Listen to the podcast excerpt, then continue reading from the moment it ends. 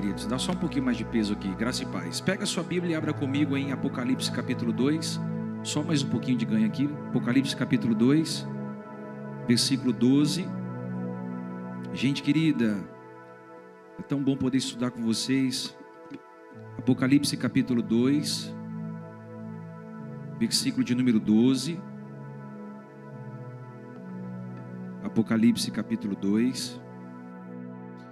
Nós, nós estamos em uma série de mensagens subordinadas às sete igrejas do Apocalipse. Já falamos sobre Éfeso, Esmirna e hoje nós vamos falar sobre Pérgamo. Só recapitulando com vocês aqui, na igreja de Esmirna, Jesus fez um elogio àquela igreja, dizendo que ela havia enfrentado o sofrimento. A igreja em Esmirna não teve nenhuma crítica. Isso é bom. Ela recebeu uma instrução de Deus que ela deveria ser fiel até a morte e uma promessa de que ela comeria da coroa, receberia a coroa da vida. Hoje nós vamos ficar aqui na igreja em Pérgamo. Apocalipse 2, versículo de número 12 Apocalipse 2, versículo de número 12.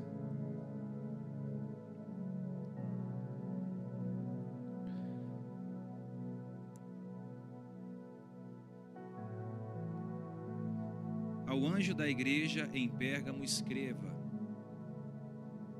Estas são as palavras daquele que tem a espada afiada de dois gumes. Sei onde vive onde está o trono de Satanás. Contudo, você permanece fiel ao meu nome e não renunciou à sua fé em mim. Nem mesmo quando Antipas, minha fiel testemunha, foi morto nessa cidade onde Satanás habita. No entanto, tenho contra você algumas coisas. Você tem aí pessoas que se apegam aos ensinos de Balaão, que ensinou Balaque a armar ciladas contra os israelitas induzindo-os a comer alimentos sacrificados a ídolos e a praticar imoralidade sexual.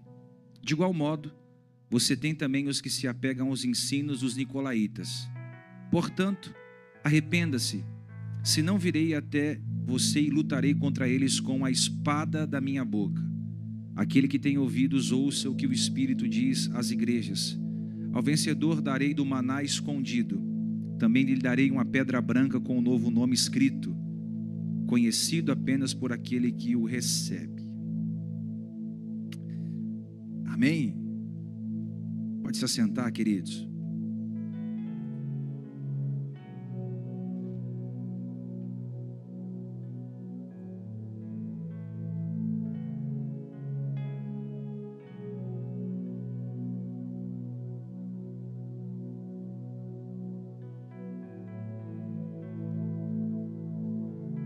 Cidade de Pérgamo era a cidade mais conhecida da Ásia Menor.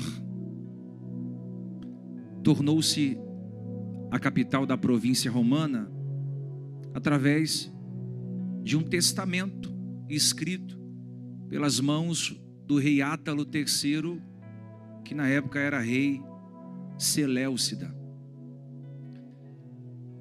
Se você fazer um mergulho nas escrituras, ou na cultura da época, você vai notar que havia muitas coisas que se destacavam na cidade de Pérgamo.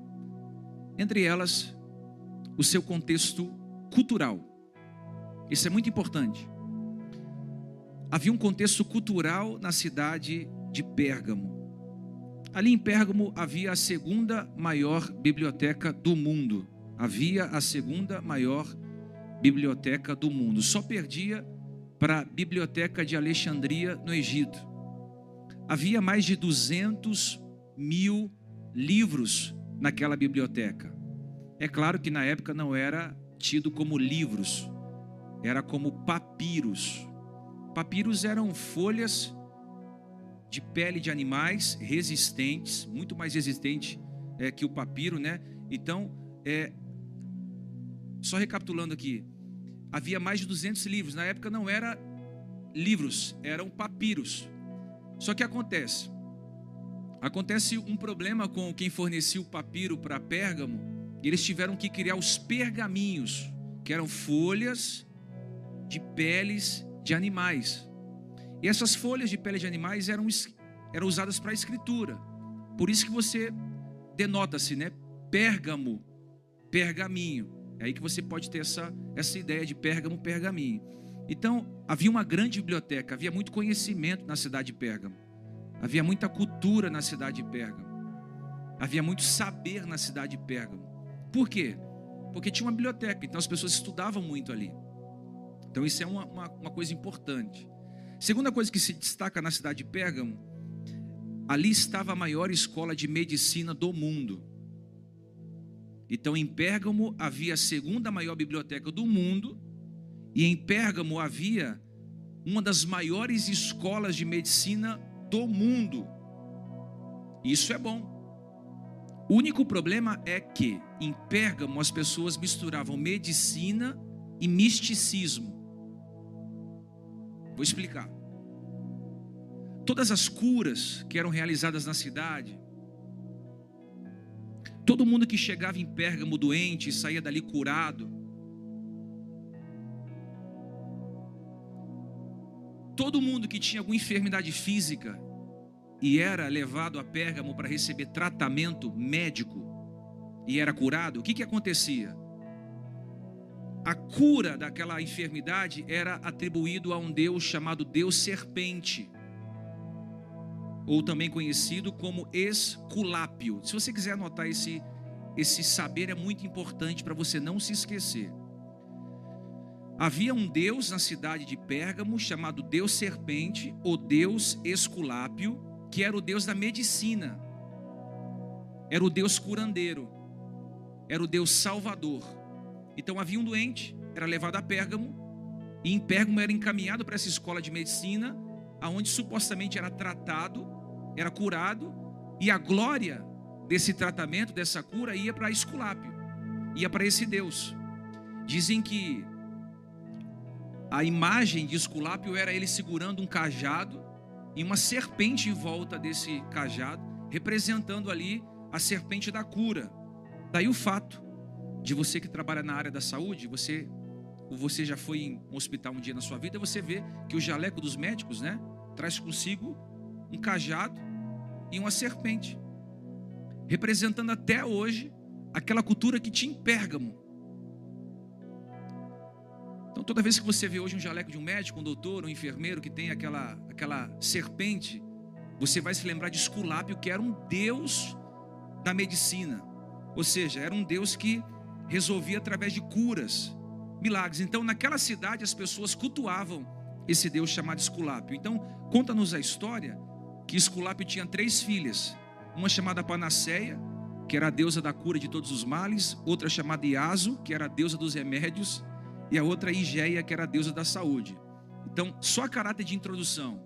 Lá em Pérgamo havia uma grande biblioteca, lá em Pérgamo havia uma grande universidade de medicina, e terceiro, lá em Pérgamo havia um culto ao imperador. Pelo menos uma vez no ano as pessoas tinham que ir ao templo e prestar culto ao imperador através de incenso. E não somente através da queima de incenso, eles tinham que dizer: César é o Senhor. César é o Senhor. Então vamos lá, imagina Deus agora, através de Jesus, através dos seus missionários, através dos seus apóstolos, resolve estabelecer uma pequena igreja naquela cidade literalmente idólatra, porque eles adoravam o imperador, eles adoravam a Esculápio e eles tinham como adoração a muitas outras religiões. Havia muitos templos em Pérgamo, era uma cidade muito mística. Era uma cidade de muitos deuses, de várias oposições a outros deuses. E uma cidade que estava também, literalmente, perseguindo o povo de Deus. E no meio desse contexto de misticismo, idolatria, nasce uma pequena igreja, nasce uma congregação. Quando Jesus pede a João para que escrevesse uma carta ao anjo daquela igreja em Pérgamo, e você sabe que o anjo da igreja é sempre o pastor, o líder. Você já aprendeu isso, amém? Diz que João escreve ao anjo da igreja, ao pastor da igreja. E olha como a carta começa: Sei aonde vive. Onde está o trono de Satanás? Então imagina eu chegando aqui pela manhã, vendo todos vocês aqui, e eu amo essa igreja. De repente, chega um carteiro aqui e diz: Olha, bispo, chegou uma carta para você. Aí eu abro a carta e a carta começa dizendo o seguinte: Eu sei aonde você vive, vírgula, aonde está o trono de Satanás. É como se eu estivesse lendo uma carta. Por que, que essa carta está dizendo que Jesus sabe aonde eles viviam e sabia também que aonde eles viviam era o trono de Satanás, em Pérgamo. Jesus disse que o trono de Satanás estava em Pérgamo. Olha como isso é forte. Por três motivos. Primeiro, porque havia um templo a Zeus. Zeus é aquele deus da mitologia grega, talvez o mais famoso dos deuses, o deus dos deuses na mitologia grega. 24 horas ele era adorado também, queima de incenso, e vários outros aparatos dentro do culto que prestavam a ele. Havia também adoração a escapulário, então quem era curado, quem curou? Escapulário. Quem, quem tirou a doença? Escapulário. Quem restaurou a saúde? Escapulário. Então ele era adorado também. E havia também ao culto ao imperador, que era o imperador Augusto César. Então Jesus diz assim: João, escreve aí na carta aí, eu sei onde eles vivem, e na cidade de Pérgamo há um trono de Satanás, ali ele está sentado. Ali Satanás está assentado. Por três fatores, porque quando a gente diz que havia um templo a Zeus, quando a gente diz que havia uma adoração a escapulário, e quando a gente diz que havia um culto ao imperador, você percebe aqui que está tendo uma oposição à trindade. Porque Zeus representa o que? Deus. Amém ou não amém? Escapulário representa o que? O Espírito Santo. E o imperador aqui representa o que? A figura do Filho de Deus é uma afronta a Jesus. Então a cidade de Pérgamo era uma afronta à Trindade. A cidade de Pérgamo era uma afronta ao cristianismo. Então eles adoravam Zeus representando Deus, adoravam o escapulário representando o Espírito Santo e adoravam o imperador representando o filho. Então era uma afronta ferronha ao cristianismo.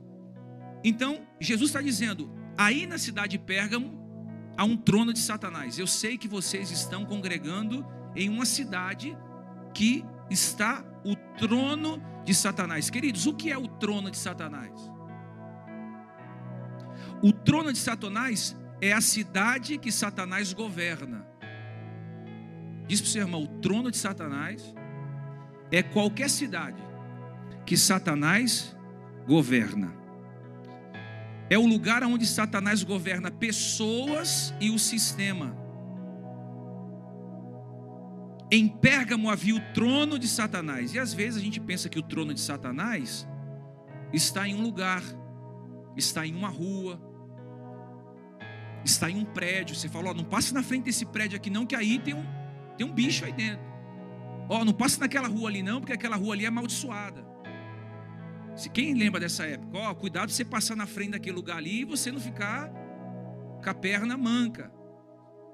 Essa lenda é antiga. Nossos pais diziam isso. Olha, toma cuidado, que se você passar naquele lugar ali, você pode ficar doente. A gente pensa que o trono de Satanás está em um prédio. Mas o trono de Satanás não está em um prédio, não apenas em uma construção. O trono de Satanás, ele habita em uma mentalidade. Vamos lá. Por exemplo, eu vou explicar isso para vocês. Existe uma cidade aqui em Campinas chamada Itatinga. Alguém conhece? Deixa eu dar uma informação importante. A cidade de Itatinga aqui em Campinas, ela é uma das maiores cidades da América Latina no quesito prostituição. Uma das maiores cidades da América Latina no quesito prostituição. Ou seja, o trono de Satanás lá em Tatinga não está dentro de uma boate. O trono de Satanás lá em Tatinga, aqui em Campinas, não está em uma rua da luz vermelha. O trono de Satanás em, em Patinga está em toda a cidade. Através de uma mentalidade de prostituição. Vamos dar mais um exemplo. Por exemplo, o Brasil. É o 69 país do mundo no quesito corrupção. Eu pensei que era o primeiro. Mas tá bom, graças a Deus, né? 69 país. 69. Ele está lá no, lá, lá atrás de muitos outros países. Mas a gente pensa o quê? O trono de Satanás está onde? Em Brasília. A gente pensa o quê? Que o trono de Satanás está onde? Isso é mentalidade. Quando você, quando você pensa assim, corrupção, qual que é o primeiro lugar que você imagina? Brasília. Nós pensamos que o trono de Satanás no Brasil, devido à corrupção, está em Brasília, mas o trono de Satanás não está em Brasília. Ele está na mentalidade que se instaurou no Brasil. Então a corrupção não está numa pessoa, a corrupção não está num partido, numa instituição. O trono de Satanás está em uma mentalidade, em uma cultura. Quando Jesus diz, João, escreve aí, o trono de Satanás está em Pérgamo, Jesus está dizendo: olha, a cidade inteira está sobre um, um governo de idolatria. A cidade inteira está sobre um governo de promiscuidade. A cidade inteira já se contaminou com esse sistema aonde Satanás está sentado e sobre esse trono ele governa. Você percebe que há um trono e só, e só tem trono quem governa, amém? Quem tem um trono está sentado governando sobre ele. Então é isso que Jesus está dizendo a João: João, há um trono de Satanás em Pérgamo e eu sei que vocês habitam aí. Eu sei que vocês habitam aí. O texto é muito claro em dizer: Eu sei das tuas obras, aonde habitas, que é o trono de Satanás mas mesmo vocês habitando no meio do trono de Satanás, vocês são fiéis. Vocês não negaram o meu nome, vocês são fiéis. Vocês estão permanecendo em detrimento a tudo o que está acontecendo. Então nós temos aqui Jesus dizendo que existe um trono de Satanás, uma mentalidade diabólica, mas a igreja que estava em Pérgamo literalmente estava se mantendo fiel ao chamado estava se mantendo fiel à posição pela qual ela foi estabelecida. Ela estava se mantendo leal, mesmo quando o versículo 3 diz: Contudo, você permaneceu fiel ao meu nome e não renunciou à fé em mim, mesmo quando Antipas. Quem foi Antipas? Antipas foi o primeiro bispo da igreja em Pérgamo. Mesmo quando Antipas, minha fiel testemunha, foi morto nessa cidade onde Satanás habita. Como é que Antipas morreu? Antipas era o pastor da igreja, era o bispo da igreja, como se fosse eu aqui. Então estava tendo muita perseguição em Pérgamo por causa do trono de Satanás. Então os membros estavam se mantendo fiel a Deus. Então, para assustar a membresia, pegaram o Antipas, que era o pastor da igreja, colocaram ele dentro de um boi de bronze colocaram água, colocaram óleo e cozinharam Antipas dentro do boi. Como quem diz, nós vamos assustar a congregação. Se o pastor foi cozinhado dentro de um grande boi, com fogo, com óleo, com água, vai amedrontar a igreja, a igreja literalmente vai se prostrar. Só que a Bíblia diz: mesmo Antipas sendo morto, cozinhado dentro de um boi de bronze, a fogo em alta velocidade, a igreja permaneceu fiel. Como quem diz, nós não vamos nos prostrar, nós não vamos negar, nós vamos permanecer fiéis à nossa chamada, nós vamos permanecer fiel à nossa vocação. Então era uma igreja firme. O texto diz que era uma igreja fiel, mesmo vendo que o seu líder morreu da forma que morreu. Talvez hoje você é, não, não passe dentro de um boi de bronze com óleo e água e fogo, mas talvez você também tenha sido perseguido pela sua fé que você serve. Tem gente aqui, por exemplo, que perdeu já um emprego por causa da sua fé.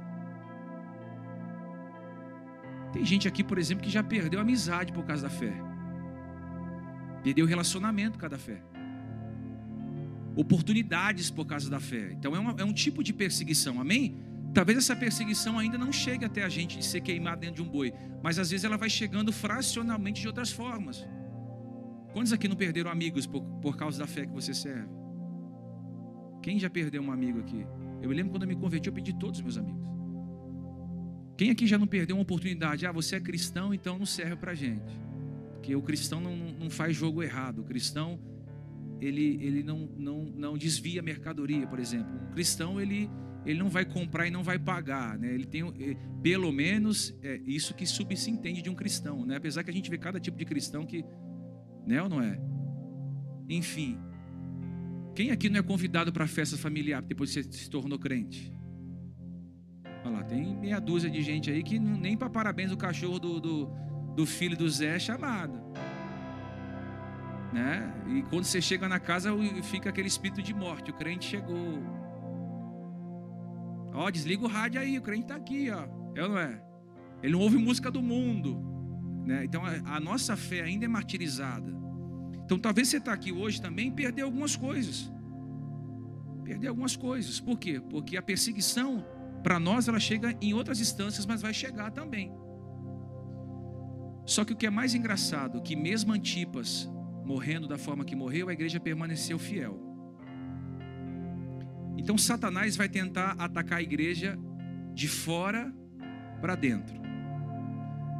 Se ele não conseguir, ele muda a estratégia. Ele vai tentar atacar a igreja de dentro para fora. Isso é muito importante. Se Satanás não conseguir dividir a igreja de fora para dentro, com perseguição, com ideologias,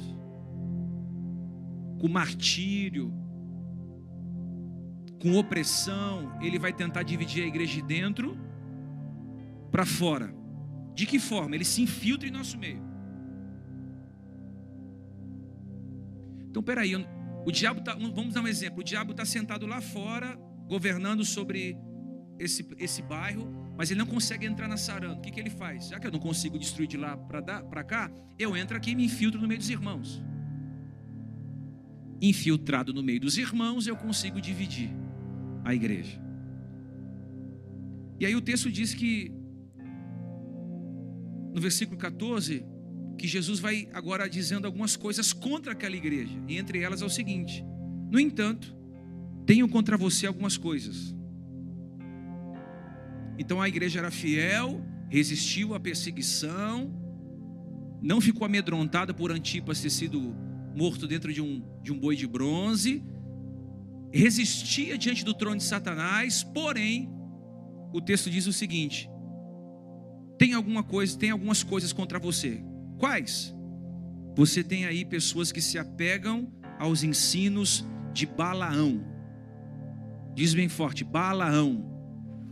Se você ler Números capítulo 22 ao 24, você vai ver a história de Balaão. Quem foi Balaão. Balaão supostamente foi um profeta de Deus. Foi um profeta de Deus. E o que, que a história diz? Olha o texto, o texto vai dizer aqui para você no versículo 14: Tenho poucas coisas contra você, porque tens, tens lá alguns que seguem a doutrina de Balaão, a qual ensinava Balaque a lançar tropeços diante do povo de Israel para que comessem dos sacrifícios e da idolatria e se prostituíam. Então, qual era a ideia aqui? Balaão era supostamente um profeta de Deus. O que você entende por um profeta de Deus? Aquele que revela, né? Aquele que, que é profundo, aquele que é profético. Você acha que é um profeta de Deus? Supostamente Balaão era um profeta de Deus. Quem era Balaque? Balaque era o rei de Moabe. Então o rei de Moabe, Balaque, subiu no monte avistou Israel. Israel era muito veloz nas guerras, era perito em guerra, só tinha valentes nas guerras do lado de Israel, ele ficou com medo. Então ele disse: se Israel vir lutar contra Moab, a gente vai perder. Tem uma ideia. Vamos procurar o profeta Balaão. E vamos fazer uma oferta a Balaão. Qual oferta? Vamos dar dinheiro para ele, mas muito dinheiro. Para ele subir no monte e amaldiçoar o povo de Deus. Olha a estratégia. Então Balaque chamou Balaão para uma reunião e disse: Ô Balaão, vamos fazer o seguinte: nós vamos pagar para você um alto valor aqui, para você subir no monte e amaldiçoar o povo de Deus, para que eles não ganhem a peleja contra nós. E o que, que o profeta fez? Fechado. Dinheiro, opa, tamo junto. Subiu em cima do monte. E quando ele ia amaldiçoar o povo de Deus, a língua de Balaão mexia. Ao invés de sair maldição, sai a benção. Aí ele voltava e falava: Ô, ô, ô, ô Balaque, eu não estou conseguindo amaldiçoar o povo de Deus, não. Então, não, vou pagar um pouquinho mais caro para você, vou colocar uma oferta maior aqui. Aí você consegue. Ele subiu mais uma vez. Quando ele estendia as mãos para amaldiçoar o povo de Deus, a língua do cara virava. E aí, ao invés de sair maldição, saía a bênção. Terceira vez. Ele subia para amaldiçoar o povo de Deus, e a língua de, de Balaão mexia, e ao invés de sair uma maldição, saía uma bênção em relação ao povo de Deus. E aí ele falou: Cara, não vou conseguir não amaldiçoar esse povo. Por quê? Porque, irmão, a quem Deus abençoa, não existe ninguém que possa amaldiçoar. Uma vez você é abençoado por Deus, sempre você estará sendo abençoado por Deus. Não há nenhuma palavra, nenhum encantamento, nada contra você no mundo espiritual que possa prevalecer se um dia Deus te abençoou. Ele tentou amaldiçoar. Como amaldiçoar um povo que já estava sendo abençoado por Deus? É impossível. É impossível. Aí Balaão chega em Balaque, Balaque e diz: Balaque, ó, não dá para amaldiçoar esse povo, não. Mas eu tenho uma estratégia para a gente destruir o povo. Qual estratégia? Ó, pega as melhores mulheres que você tem no acampamento, mas pega as mulheres top. E vamos colocar um monte de mulher bonita do lado do acampamento do povo. Pede para elas colocar umas roupinhas curtas. Sabe aquelas roupinhas que elas postam no Instagram? Pede para elas fazer aquelas caras assim meio sensual que elas postam no Instagram. Vou falar. Vou falar. Pede para elas dar aquela sensualizada que elas gostam de fazer nos stories. Sabe? Aqueles decote que elas põem. Isso. E fala para ela fazer isso do lado do acampamento de Israel. Porque os homens vão olhar para essas mulheres, vão gostar da carnalidade delas, porque homem carnal atrai mulher carnal. Estou sozinho ou estou com alguém? Dito e feito. Mulherona de dois metros, saia curta, salto alto, batom no rosto, nada contra. Decote bem legal. Ah, o soldado estava aqui com a arma na mão, quando olhou, falou: opa, é isso aí. Aí chamou outro, falou: que tanto de mulher bonita ali. Aí o que, que aconteceu? Os soldados de Israel começou a se engraçar com as moabitas. Qual que era o problema disso? É que Deus falou que não poderia se relacionar com mulheres que não fossem da tribo. Porque Israel tinha uma mensagem. Qual mensagem? Nós somos de Deus. Só existe um Deus. E os outros povos, havia muitos deuses. Se deitar com uma mulher de outra tribo, ela dizia: O meu Deus agora é, é, o seu Deus e o seu Deus é o meu Deus. Ou seja, agora nós estamos tudo misturados, seus ídolos com os meus ídolos. Balaão deu uma ideia para Balaque. Balaque coloca a mulher bonita do lado dos homens, porque eles vão se distrair. E se distraindo, eles vão pecar. E pecando, Deus se afasta. Olha a ideia. Pecando, Deus vai embora. Pecando, Deus se ausenta. Ele deu uma ideia, ou seja, vai lá, coloca mulheres. E as mulheres começaram a, a seduzir os homens. E o texto diz em Números 25: 24 mil soldados receberam praga por isso. Quantos homens? Mas os que morreram por causa da praga foram 24 mil soldados. 24 mil, não estou dizendo de 2.400, 240, estou dizendo 24 mil homens.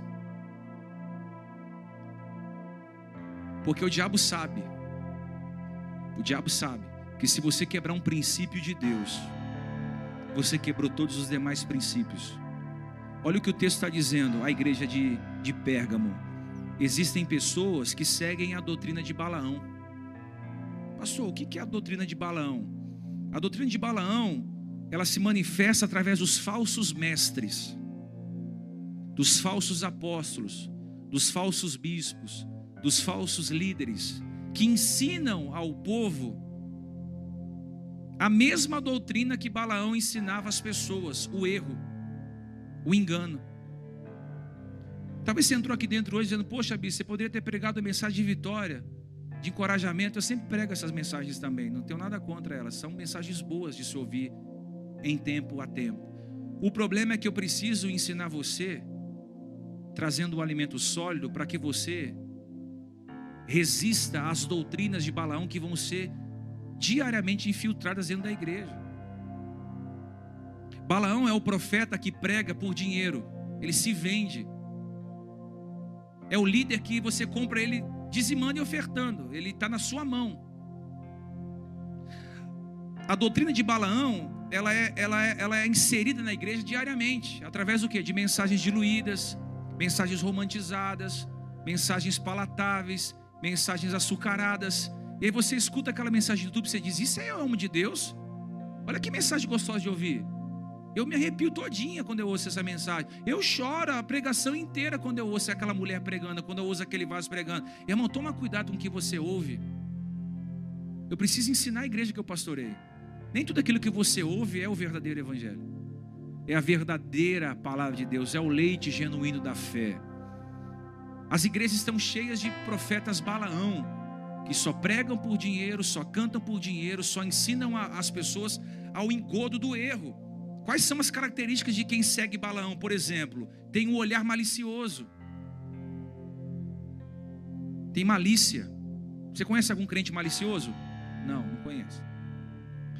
Segunda característica: quem segue a Balaão é egoísta, espírito orgulhoso.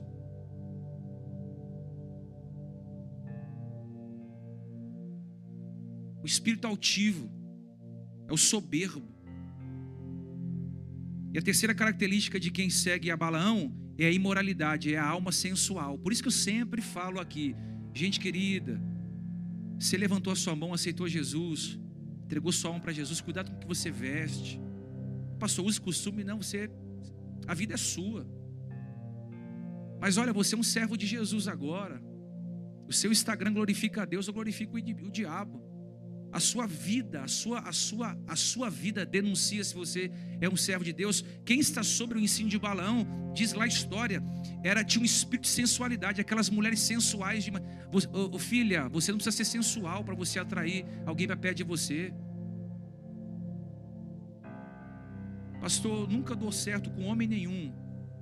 Por que, que eu não dou certo com homem nenhum? Porque você só, você atrai aquele que você é. Põe formi... Põe... Se você põe um pouquinho de açúcar aqui, vem o quê? Formiguinha. Põe banana, vem o quê? Isso, me ajuda, vem o quê? Põe alpiste, vem o quê? Passarinho. E se você colocar o M aqui, vem o quê?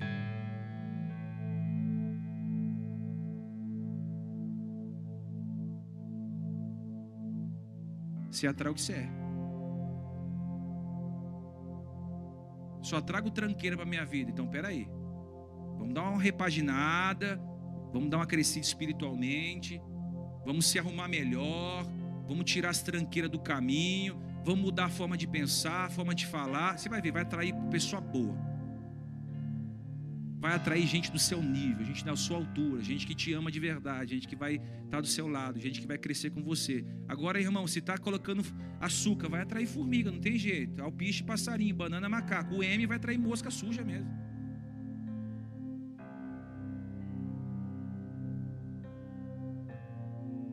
Enquanto a igreja em Éfeso não tolerava os homens maus, a igreja em Pérgamo tinha eles como líderes da igreja.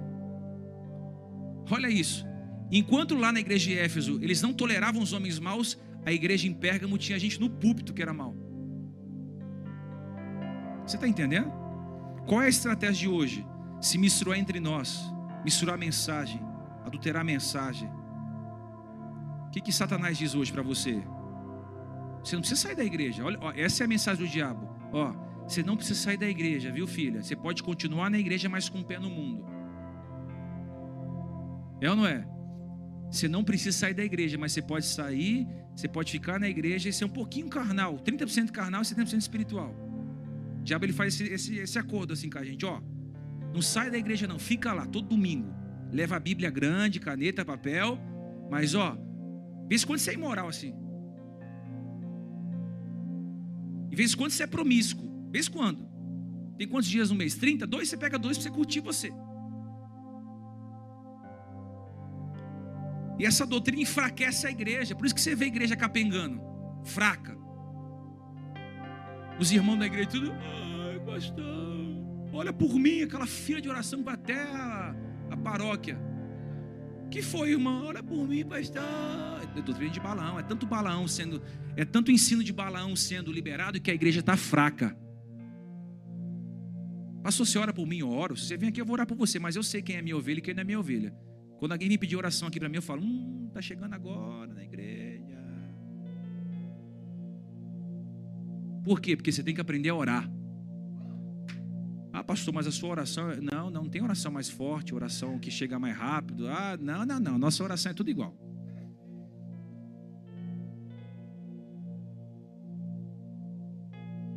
E outra, quem tem vida de oração, irmão, sabe que a resposta pode demorar um pouco, mas ela chega. Sim ou não? Posso pedir oração para você? Pode. Você pode pedir oração para mim, mas se você é minha ovelha, você tem que aprender a orar. Você tem que aprender, aprender a orar. A amizade com o mundo torna a nossa relação com Deus ruim. Tiago 4,4 diz: Quem quer ser amigo do mundo faz-se inimigo de Deus. Não dá para sentar na mesa do Senhor e na mesa dos demônios, diz Paulo à igreja de Corinto. Pastor, então como a gente vence esses ensinos que estão na igreja? Talvez você não perceba, mas a gente que, pastores, estão aqui, percebe muito mais o ensino de balão nos púlpitos que talvez você, que está sentado só vem para a igreja uma vez por semana ou duas. Mas a gente que está todos os dias com a Bíblia percebe o que é de Deus e o que não é de Deus. Como é que você vence o espírito de Balaão? Por exemplo, você, você está em um lugar e a palavra ela não tem a palavra verdadeira. Como é que você vence esse espírito de Balaão? O versículo 2 diz: Olha como que aquela igreja poderia vencer esse ensino. Ele se apresenta assim àquela igreja. Olha o que a Bíblia diz: Ao anjo da igreja em Pérgamo, essas são as palavras daquele que tem a espada afiada de dois gumes. Como é que você vence a doutrina de Balaão? A espada afiada de dois gumes. Hebreus diz que a espada afiada é o que? É a palavra. Como é que você vence as, as heresias, os falsos ensinos, os falsos, as falsas pregações? Através da palavra, da verdadeira palavra, do ensino da palavra. Então a palavra de Deus ela é uma espada de dois gumes, ela corta quem está pregando e corta quem está ouvindo. Às vezes você lê a palavra, ela só corta você. Outro dia você lê, ela te ensina, ela te cura. Então o que, que aquela igreja precisava? Precisava da palavra. Ou seja, olha, se vocês não se arrependerem, sairá uma espada de dois gumes. Ou seja, eu vou disciplinar vocês usando a palavra. Eu vou corrigir vocês usando a palavra. Deus te ama tanto, irmão, que te colocou em uma igreja que tem a palavra.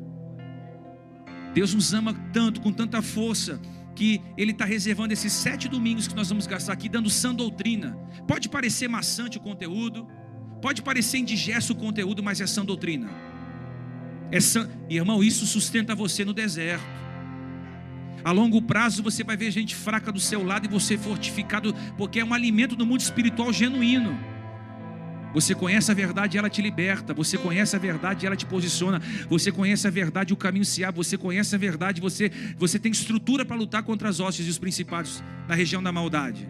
Como é que você vence a doutrina de Balaão? Sã doutrina. Você só consegue denunciar um falso profeta se você conhece as escrituras. Então aquela igreja estava morando aonde estava o trono de Satanás. Estava o quê? O trono de Satanás. Aquela igreja estava fazendo o quê? Estava dando conivência ao ensino de Balaão. Só que o texto diz que não só Balaão tinha voz naquela igreja, como os nicolaítas tinham voz naquela igreja. Quem eram os nicolaístas? Ó, presta atenção nisso aqui. Isso aqui é, posso continuar? Quem era Nicolau? Um falso crente. Um cristão mundano.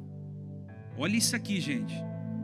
Nicolau era um homem que se converteu ao cristianismo, desceu as águas, não perdia um culto, queria seguir Jesus, mas ele era apaixonado por uma mulher que não era a esposa dele.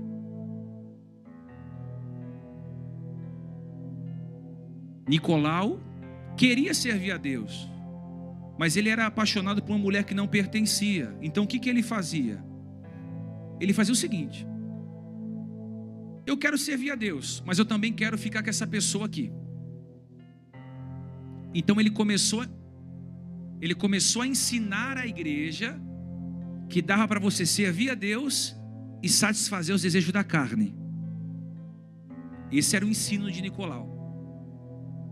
Ô jovem, dá para você estar na igreja, pô, e ter relação sexual, é normal. É, esse era o ensino de Nicolau.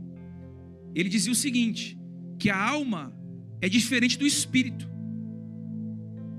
Então você está domingo aqui alimentando a alma, mas se você quiser sair lá fora, se alimentar o seu corpo, você pode. A alma era uma coisa e o corpo era outra coisa. Por exemplo, ele ensinava que a alma, você adorava a Deus e preenchia o seu espírito, mas o corpo tinha que ser alimentado pelas coisas da carne. Por quê? Porque quanto mais você pecava, mais graça você recebia. Olha que ensino. Se você for parar para pensar, é um, é um ensino gostosinho, né? É ou não é? Espera aí. Quer dizer que eu posso estar na igreja domingo e, na, e de segunda a sábado alimentar minha carne? A Nicolau fala: pode, pô. Repia. Curte, olha, vai zoar, vai bagunçar. Cara, alimenta a carne. Você pode zoar geral, mas por quê? Porque depois tem graça. Irmão, isso aqui é loucura. Eu estou mentindo ou não estou mentindo? Isso é verdade, sim ou não? Quem é que não gostaria de uma proposta dessa? Há dois mil, três mil anos atrás. Ó, alimenta o espírito do culto. De segunda a sábado você pode curtir a carne. Sexo, orgia, prazer, promiscuidade, besteira, cachaçada todo santo dia. Uau! Tinha crente que ia falar: achei uma igreja top para congregar.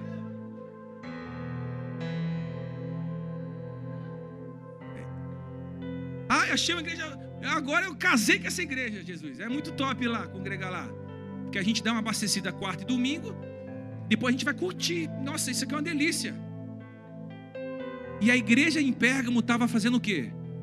Estava colocando a voz de Balaão e estava usando o que? Os ensinos de Nicolau. Ou seja, dá para ser crente de domingo e ser mundano de segunda.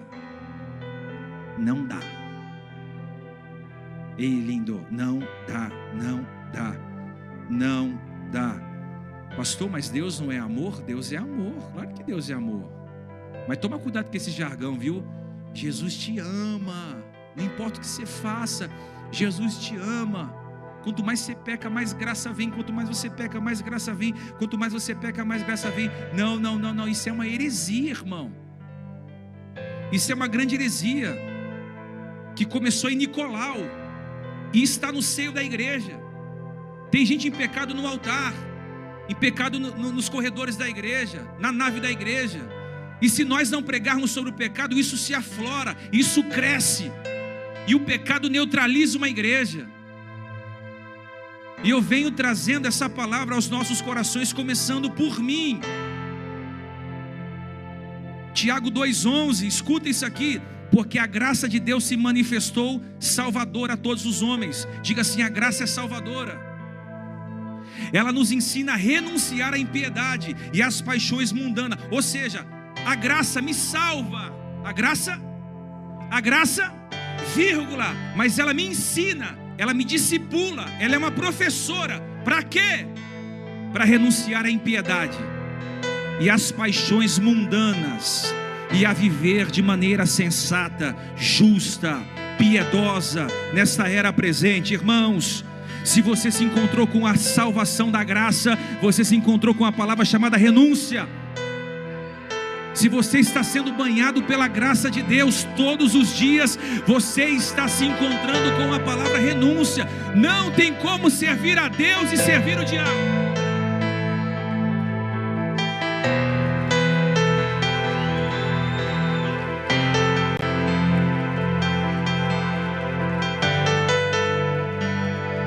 Na igreja em Pérgamo você poderia servir a Deus e servir o mundo. Na igreja em Pérgamo você poderia servir a Deus e dar uma. É... Alguém entende isso aqui? Diz para o irmão lá em Pérgamo podia.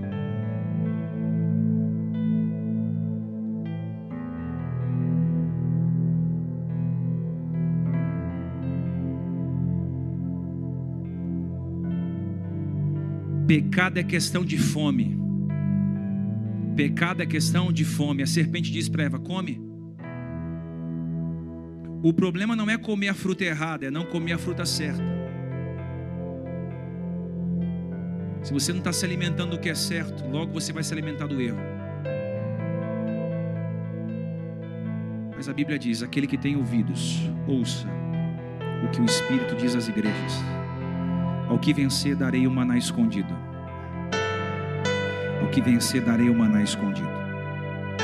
Ao que vencer, darei o maná escondido. O que era o maná? O maná era aquele pão açucarado que caía do céu.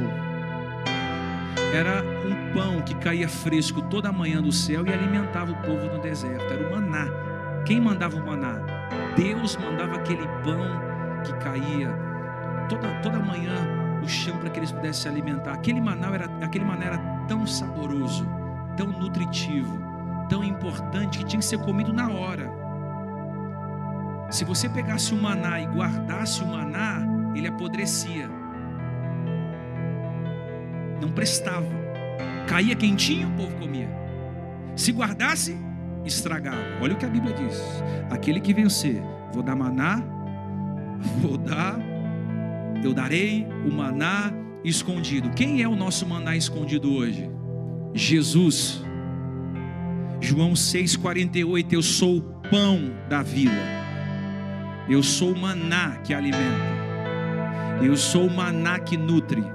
Eu sou o maná que fortalece.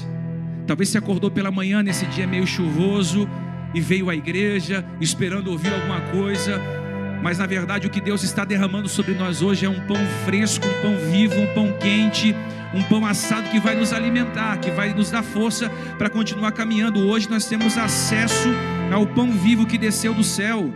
Jesus nos dá de comer para que não tenhamos outra fome que não seja Ele. Cristo nos oferece sustento espiritual, alimento espiritual.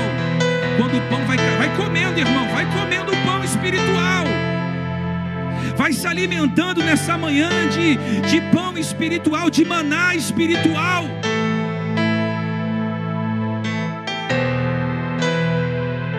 É um alimento que caía todo dia. Por isso que eu vou reforçar. Não dá para ser crente só domingo de manhã. Isso é furado. Não dá para ser crente só quarta-feira, isso é furado. Cristianismo é segunda, terça, quarta, quinta, sexta, sábado, domingo. Segunda, terça, quarta, quinta, sexta, sábado, domingo. Janeiro, fevereiro, março, abril, maio, junho, julho, agosto, setembro, outubro, novembro, dezembro. Não dá para se alimentar só domingo. Não, não, não. Me alimentei domingo, coloquei uma na água. Não dá.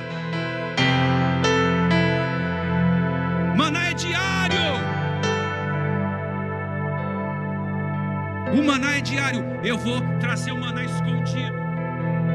Ou seja, quem permanecer firme, santificando as suas vestes, santificando a sua vida. Não estou dizendo que você não vai ser tentado, que você não vai escorregar e se levantar. Eu estou dizendo que aquele que, aquele que vencer, ou seja, eu posso ser errado hoje, mas ó, eu sei onde eu vou chegar.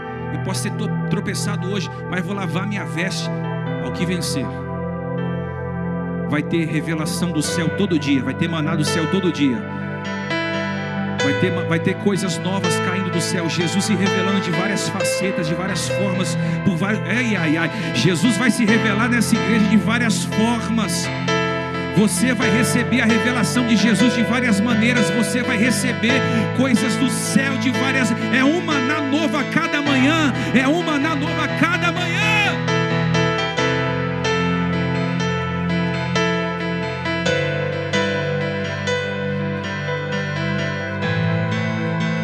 Termino. Além de eu dar o maná escondido, versículo 17: Também lhe darei uma pedra branca, com um novo nome escrito nela, conhecido apenas por aquele que o recebe. A pedra branca representava duas coisas. Primeiro era o símbolo de uma vitória. O atleta que vencesse uma competição recebia uma pedra branca era o prêmio de uma vitória.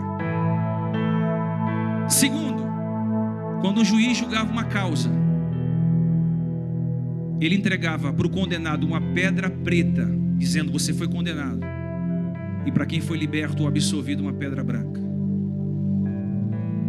O texto diz: Ao que vencer, receberá uma pedra, vai ter um nome escrito nela.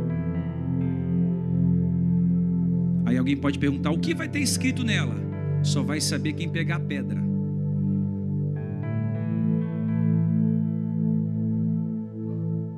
O que está escrito nela? Só os vencedores saberão o que está escrito. Será que vai estar escrito o meu nome, o seu nome? Só quem vencer, o que vencer. Darei uma pedra branca com um novo nome escrito. O novo nome é a nossa nova natureza, é quem somos a partir de Cristo. Quem é o Diego a partir de Cristo? Quem é a Maria a partir de Cristo? Quem é o Fernando a partir de Cristo? Quem é a, a Luana a partir de Cristo? Quem é você a partir de Cristo? Desenvolve-se o seu nome. E eu termino. Arrependa-te. Arrependa-te. Arrependa-te. Se não, eu lutarei contra a espada da minha boca. Antes você não sabia, agora você sabe. Se você encher os seus ouvidos de heresia, ficando o dia inteiro no YouTube, se alimentando de pregações que não tem nada a ver, antes você não sabia, agora você sabe. Eu fico indignado porque às vezes eu gasto 15, 20 horas, 3 dias estudando uma mensagem para pregar. E eu vejo irmãos compartilhando vídeos, mandando vídeos no grupo da igreja, compartilhando vídeos em redes sociais de ensinos de balão. Isso me adoece. Falei, irmão, estou na igreja há 200 anos.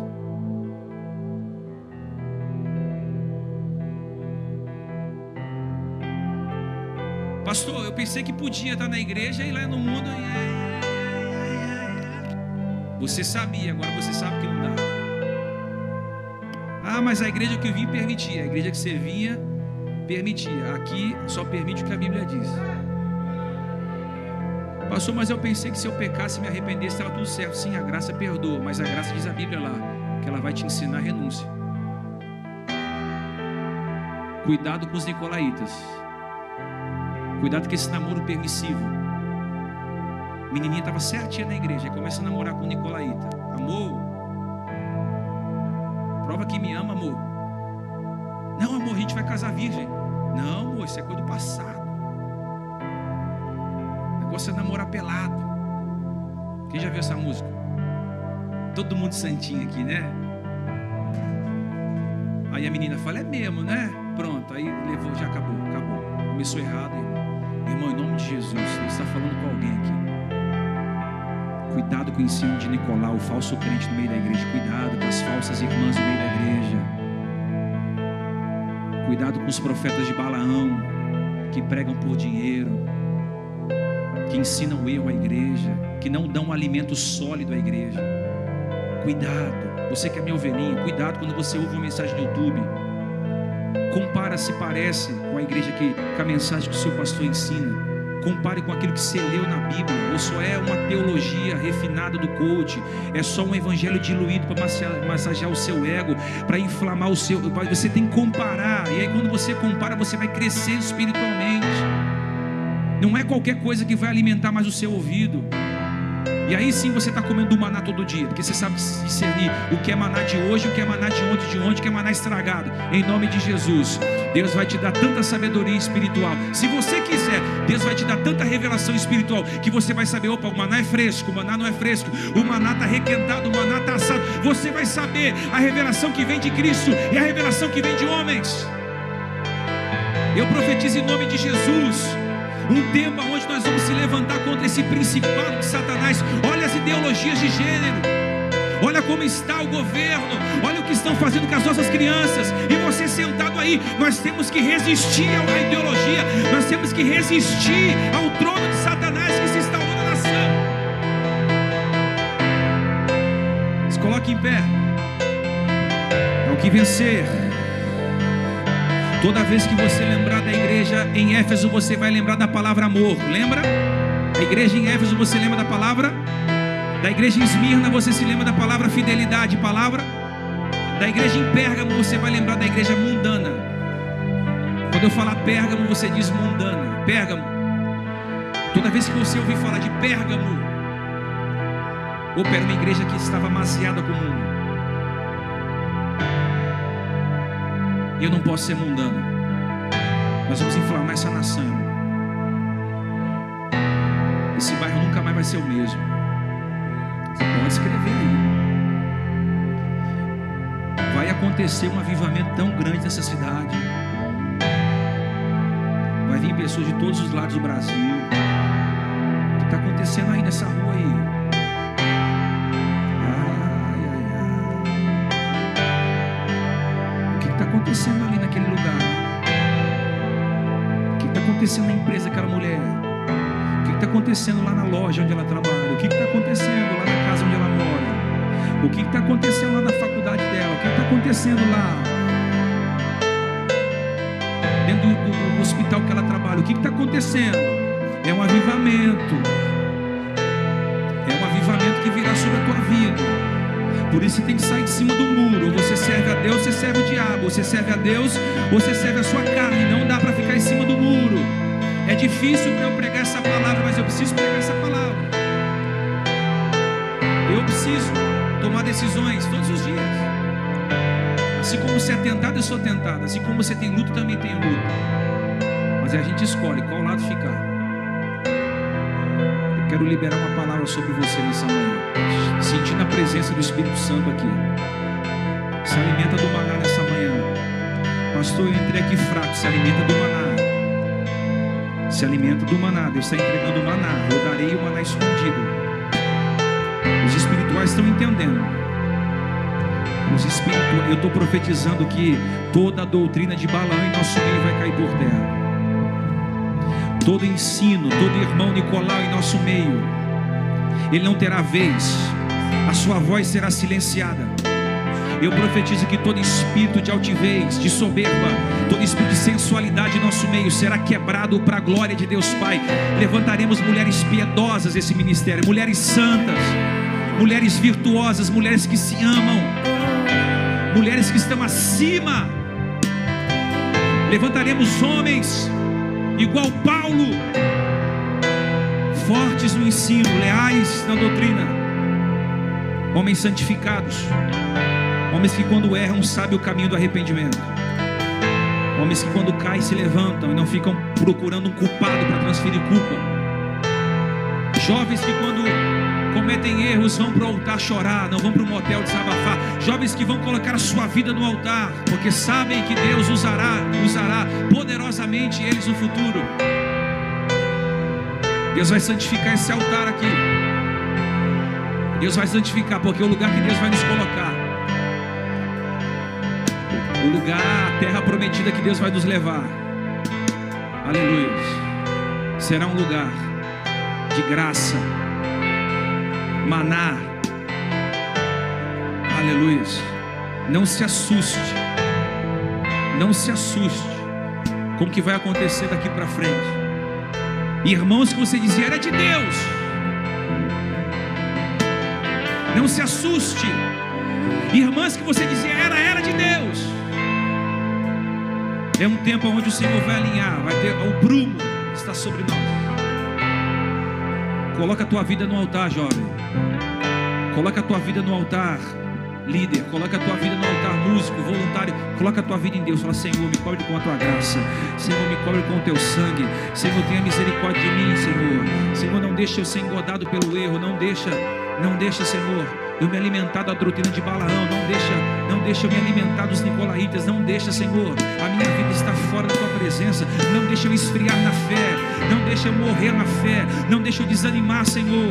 Continue orando ao Senhor, levante a sua voz essa manhã, continue orando, continue buscando, diga, Senhor, me visita nessa manhã com a tua presença, me visita, Senhor, com o teu maná, me visita, Senhor, com o teu abraço, com o teu amor, com a tua longa habilidade. vai pedindo.